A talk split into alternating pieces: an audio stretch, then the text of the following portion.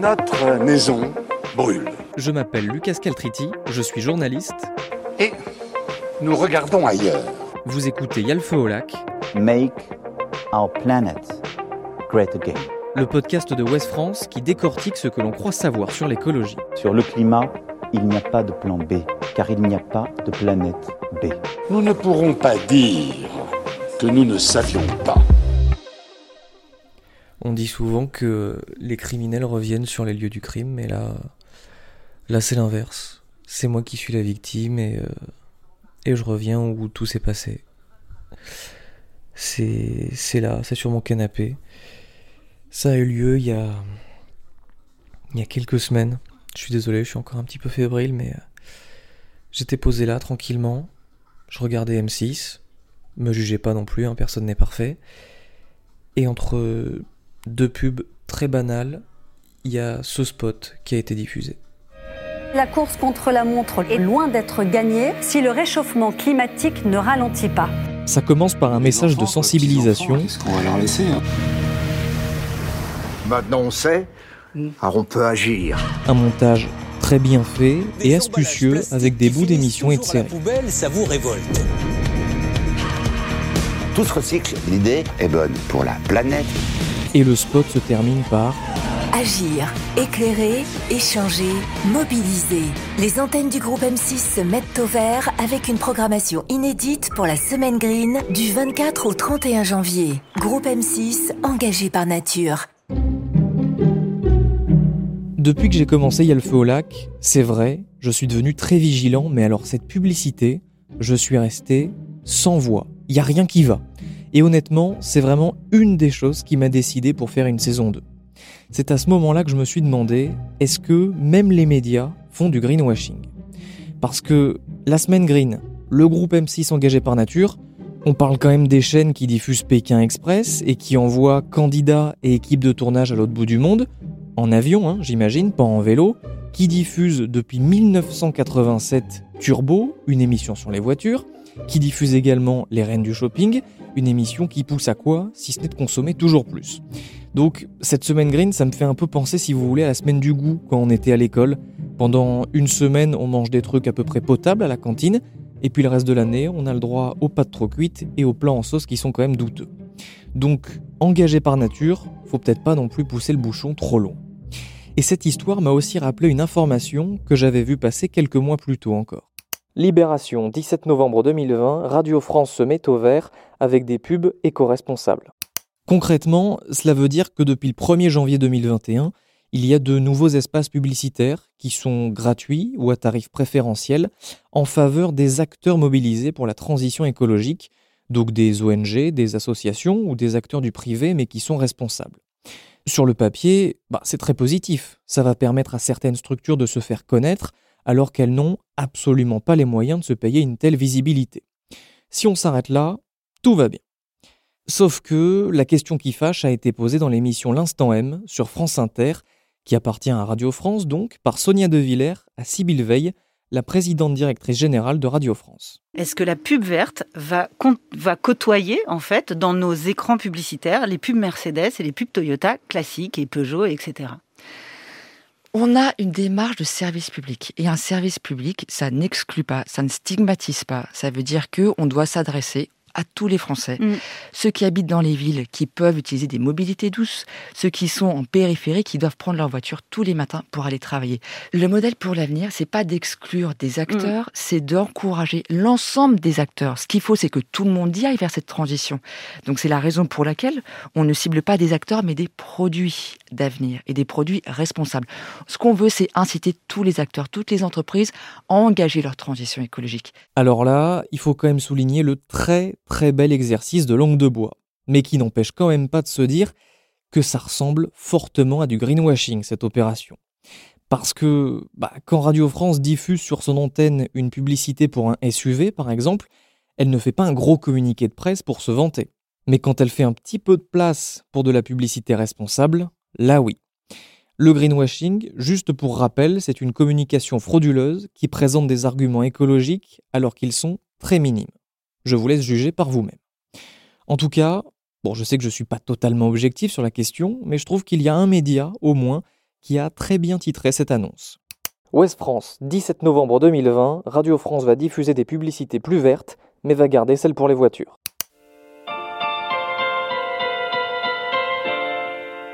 Les médias font du greenwashing. Voilà, j'ai répondu à ma question de départ, mais il m'en vient une deuxième du coup. Quel est le traitement médiatique réservé à l'écologie? Déjà, à en croire le baromètre 2019 Cantar Lacroix, 57% des Français considèrent que le réchauffement climatique est mal traité par les médias. Quand on regarde dans le détail, c'est pas très glorieux non plus. L'organisme Reporter d'Espoir a publié une étude en juillet 2020 dans laquelle il montre que dans les journaux des matinales radio, entre 0 et 1,3% des sujets seulement traitent du climat. Pour les JT à la télé, c'est pareil, l'environnement n'est présent que dans 1% des reportages. Je vous donne ces exemples parce qu'ils correspondent à des pics d'audience et concernent des millions de personnes chaque jour en France. Ces chiffres sont bas donc, mais la bonne nouvelle, c'est qu'ils augmentent quand même, comme le prouve une étude de l'Institut national de l'audiovisuel, l'INA. Entre la fin des années 90 et aujourd'hui, euh, le temps consacré à l'environnement dans les JT a été multiplié par 3. François Quinton est rédacteur en chef de la revue des médias de l'INA, le magazine d'analyse des médias de l'INA. Quand on regarde euh, maintenant dans la grille euh, de, des télévisions, la présence, elle est plutôt, euh, plutôt à la baisse, c'est-à-dire que le nombre de programmes, le volume de programmes dédiés à l'environnement, spécifiquement dédiés à l'environnement, diminue, mais les questions environnementales sont de plus en plus abordées dans les magazines, dans les magazines d'information générale, du type C'est dans l'air, sur France 5, c'est à 8 sur TF1, envoyé spécial euh, sur euh, France 2 et Zone interdite sur M6. On a pris, on a pris ces programmes-là parce que ce sont des programmes vraiment généralistes, ancrés dans l'actualité et en même temps qui sont présents sur une, qui existent depuis longtemps. Donc, ça, ça, nous a servi de fenêtre d'observation sur ce type de programme. Et ce qui est intéressant, au-delà de la quantité, c'est de voir que la hiérarchie évolue au profit de l'écologie. L'ordre des sujets dans un journal, c'est extrêmement important. Au plus un reportage est diffusé au début, au plus le ou la présentatrice veut donner de l'importance au sujet. C'est pour ça que quand un événement très grave par exemple se produit, on dit qu'il fait l'ouverture du journal, c'est-à-dire que c'est la première information qui va être traitée. Et en fin de journal, c'est pour ça aussi bah, que vous trouvez des reportages un petit peu plus légers. Et donc cette hiérarchie, elle est en train de changer. L'étude de l'INA montre bien que depuis 2003-2004, dans les JT de TF1 et France 2, les sujets environnementaux arrivent de plus en plus tôt dans l'ordre de diffusion. Bon, mais à la radio, qu'est-ce qui se passe? Il y a vraiment euh, un pic très remarquable euh, la saison dernière à la radio, qui est principalement attribuable à France Inter, qui a transformé euh, son émission quotidienne consacrée aux sciences, la tête au carré, en la terre au carré. Vraiment, ça fait une, quotidienne dédié, euh, dédié à l'environnement. Euh, c'est doublé de, différentes, de différentes chroniques, mais c'est vraiment cette transformation, ce changement de positionnement de l'émission est, est un facteur clé. Pour vous donner, pour vous donner une idée, si on regarde le niveau médian de temps euh, des programmes, de durée des programmes consacrés à l'environnement à la radio euh, sur, sur la période étudiée, sur une vingtaine d'années, chaque année, le niveau médian, c'est une centaine d'heures. C'est-à-dire que euh, on peut séparer les années en, deux groupes, euh, celles, qui celles qui ont moins de, moins de 100 heures de programme et celles qui ont plus, de, plus de 100 heures de programme. En 2019-2020, pour vous donner une, idée, la durée cumulée des programmes consacrés à l'environnement était supérieure à 240 heures. Et la part euh, là-dedans, France Inter représente à elle seule plus de 140 heures, principalement attribuable donc à France Inter, mais on trouve la même dynamique chez Europe 1, qui multiplié par un peu plus de deux euh, son temps d'antenne, euh, chez RTL euh, également, et chez France Culture dans une, dans une moindre mesure. Dans le périmètre de notre étude qui semble la moins intéressée par, par l'environnement, c'est RMC, qui se, qui, se, qui se démarque très, très nettement des autres sur ce sujet.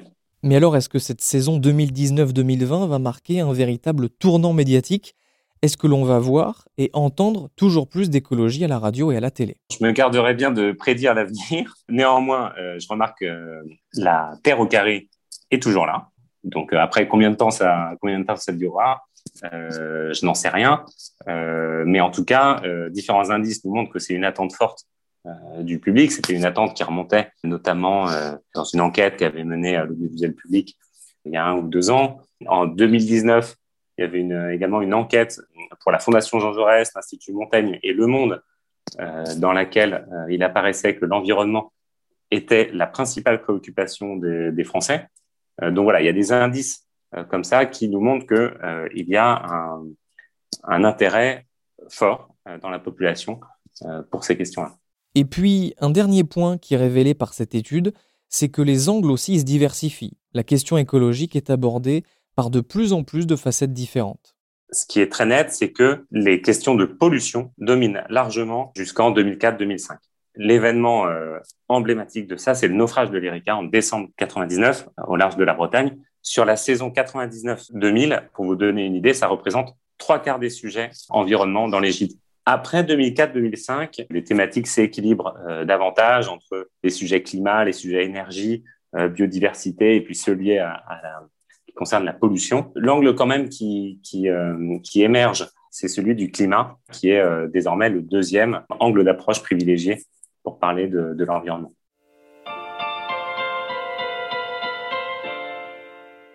Bon, je dénonce, je dénonce, je m'attaque aux médias depuis le début, mais il faut remettre un petit peu en perspective les choses. Les médias, c'est vendeur, c'est accrocheur, c'est un mot fourre-tout qui est très facile de critiquer, d'insulter même parfois, mais en réalité, ça ne veut pas dire grand-chose. D'autant qu'il y a en plus des médias spécialisés comme Reporter, par exemple, qui parlent exclusivement de ces sujets. Donc, quand je demande est-ce que les médias aussi font du greenwashing, bah c'est un petit peu simpliste. Parce que non, médias, ça ne veut pas dire journaliste. Les médias, ce sont les entreprises. Et dans ces entreprises, il y travaille effectivement des journalistes, mais pas exclusivement. Les journalistes font partie des rédactions, et puis c'est tout. Ils peuvent se faire entendre au sein de l'entreprise, bien sûr, mais les journalistes ne font pas la loi. Hiérarchiquement, les rédactions sont placées sous les PDG, les présidents, les présidentes, etc. Si je vous explique tout cela, ou que je repose les bases pour certains du moins, c'est pour voir concrètement si l'on peut reprocher quelque chose sur les questions environnementales aux journalistes cette fois-ci. Pas faire simplement du média bashing, de la critique des médias bêtes et méchante. Ça me pousse déjà en premier lieu bah, à faire mon autocritique. Parce qu'il faut être assez clair, dans tous les épisodes de Yalfa que je fais, je ne sais rien. Absolument rien. Ma seule utilité est d'aller interroger pour vous des gens qui savent, eux, principalement des scientifiques, des chercheurs, et d'aller collecter les bonnes informations pour vous permettre de comprendre un sujet complexe. Et si je n'y connais rien sur les sujets que je traite avant d'enregistrer l'épisode, c'est parce que je n'ai jamais été formé sur ce genre de problématique. J'ai certes un bac S, un bac scientifique, mais ensuite j'ai fait une licence d'histoire avant d'intégrer une grande école de journalisme où je n'ai jamais reçu le moindre cours ni sur l'écologie, l'environnement, ni sur aucune thématique scientifique. J'ai un parcours de littéraire donc, et parmi mes camarades à l'école, eh bien j'étais loin d'être une exception. L'écrasante majorité des étudiants avaient fait histoire comme moi, ou des études de lettres, des sciences sociales, ou encore des sciences politiques.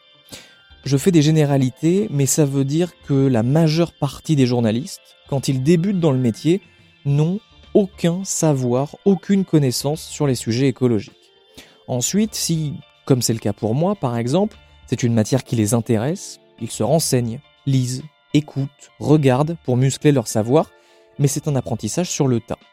À mon humble avis, c'est une des raisons qui fait que l'écologie, on l'a vu, était peu traitée dans les journaux d'information, et même si ça va de mieux en mieux, c'est pas encore idéal.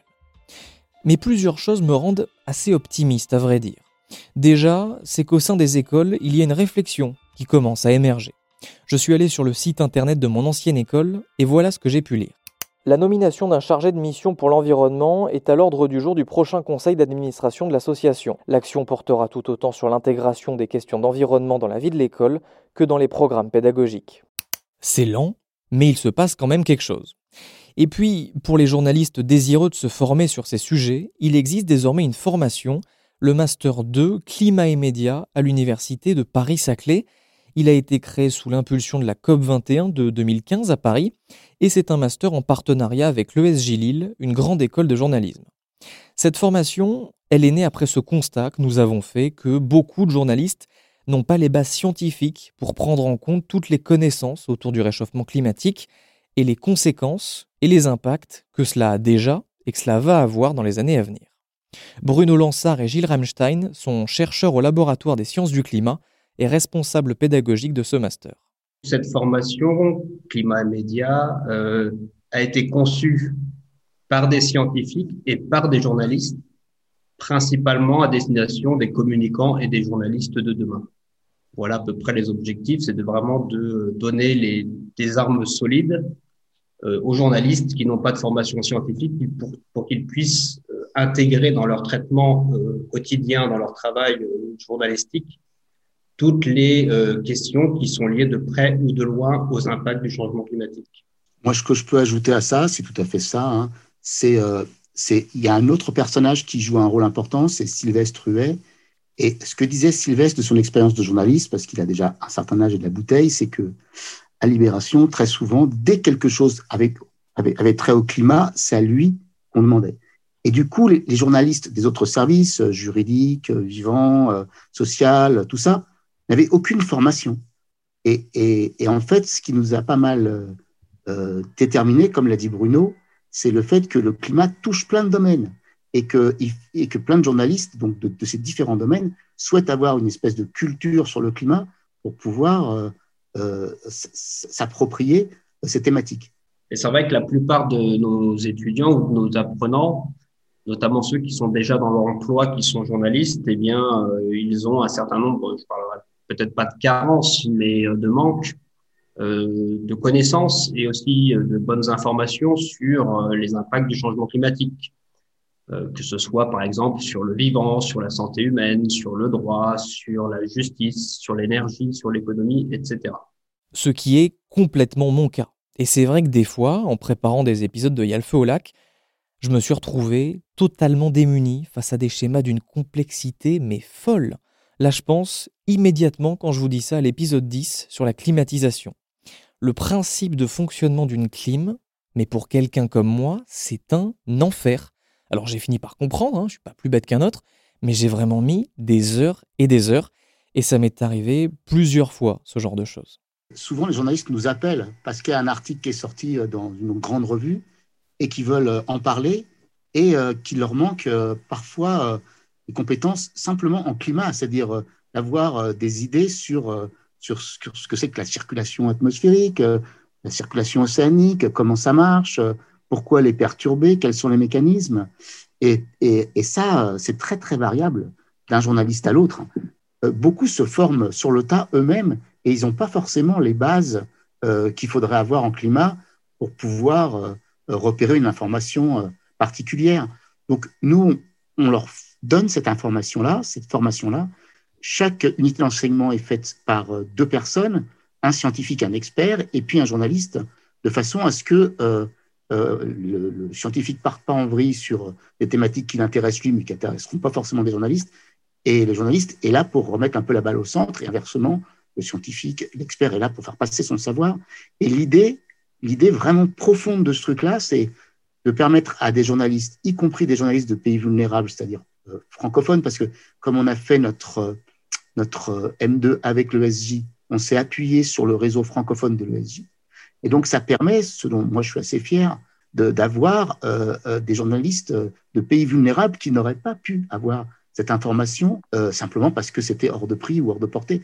Et le fait que le M2 soit en ligne, ça leur permet, et ça nous permet aussi à nous, de former des journalistes qui, dans des pays vulnérables, commencent déjà à avoir pas mal de problèmes de climat et d'environnement, et ça leur permet de se former pas simplement sur la science, mais sur tous les impacts que touche euh, le changement climatique. Au total, 90 journalistes ont été formés et il y en a 54 cette année, en 2020-2021. Gilles Ramstein et Bruno Lansard ont noté une réelle augmentation très importante l'année dernière. Et avant de les quitter, je leur ai demandé ce qu'ils pensaient, eux, scientifiques, du traitement médiatique des questions climatiques et environnementales. La réponse de Gilles Ramstein. Je pense quand même que globalement, c'est de mieux en mieux, que c'est une question qui, qui commence à devenir très prégnante et donc qui est, beaucoup discutée. Mais par exemple, moi, j'écoute beaucoup euh, France Culture, France Inter, RFI, et, et, je trouve que d'une part, de manière générale, les émissions scientifiques sont pas mal, surtout sur France Culture, mais bon, ça c'est un peu bon. La méthode scientifique, je trouve que c'est une très bonne émission, c'est une émission quotidienne, il touche beaucoup de sujets. Malheureusement, je pense que ça touche très peu de monde, ça. Euh, et, et, et, le problème, c'est d'aller vers d'autres médias. Et c'est pareil, hein, dans, dans, dans, la presse écrite, je trouve qu'il y a aussi une amélioration euh, très nette euh, sur ces sujets-là. C'est quand même, de mon point de vue personnel, c'est quand même de mieux en mieux, même si on part de, de loin, un peu de loin parfois. Ça va mieux, on va s'améliorer, mais il y a une nécessité absolue, selon Gilles Rammstein, c'est d'apprendre et de continuer d'apprendre c'est toujours nécessaire qu'il y ait des activistes, des gens qui, qui sont passionnés, qui. Mais je, je pense que euh, faut quand même que le. moi, je suis très, très, très impliqué dans le fait qu'il faut que les gens comprennent ce qui leur arrive. Euh, et, et, et, que ça, c'est fondamental parce que s'ils comprennent pas, euh, tout sera possible. Ce sera l'émotion qui guidera. Et, donc, euh, il faut s'arranger pour que donner. Enfin, je pense que c'est dans, dans nos missions de scientifiques de passer un petit peu de temps à, permettre aux gens de s'armer pour ce qui va se produire. Il y a aussi un petit aspect d'urgence là qui fait que on, a intérêt à avoir non seulement des journalistes, mais aussi euh, des instituteurs, des professeurs des collèges qui sont bien formés pour permettre euh, aux futurs citoyens de jouer leur rôle. Donc pour moi, c'est très important cet aspect d'éducation, euh, parce qu'après, euh, on peut avoir les plus beaux messages, les, meilleurs articles dans, Nature ou Science, mais si euh, de toute façon le terreau n'est pas là, c'est-à-dire que les gens ne sont pas n'ont pas les repères qu'il faut pour prendre les bonnes décisions, eh ben, ça servira du point de vue social hein, à rien. Bon, et puis pour conclure, oui, même les médias font du greenwashing, mais après tout, ce sont des entreprises presque comme toutes les autres. En revanche, les journalistes, même s'ils partent de très loin, commencent à s'intéresser, à se perfectionner sur les questions relatives au climat, à l'environnement, à la biodiversité, etc. Vous, en tant qu'auditeur, eh ben continuez à écouter Yalfo bien évidemment, mais si vous avez l'envie de progresser sur ces sujets, d'apprendre toujours plus, je ne peux que vous conseiller d'écouter la méthode scientifique sur France Culture. C'est passionnant et relativement accessible. Ce n'est pas une émission exclusivement sur l'écologie, mais il y a assez fréquemment des émissions qui y sont dédiées. Vous pouvez également écouter un autre podcast d'Arte Radio, Vivons heureux avant la fin du monde de Delphine Saltel. C'est vraiment très très bien. Et puis je vous conseille aussi d'aller sur le site bonpod.com qui est tenu par un passionné qui vulgarise très bien de nombreux sujets. Merci d'avoir écouté cet épisode de Yalfe au lac, un podcast Ouest France. S'il vous a plu, n'hésitez pas à le partager sur les réseaux sociaux, à en parler autour de vous, à vous abonner.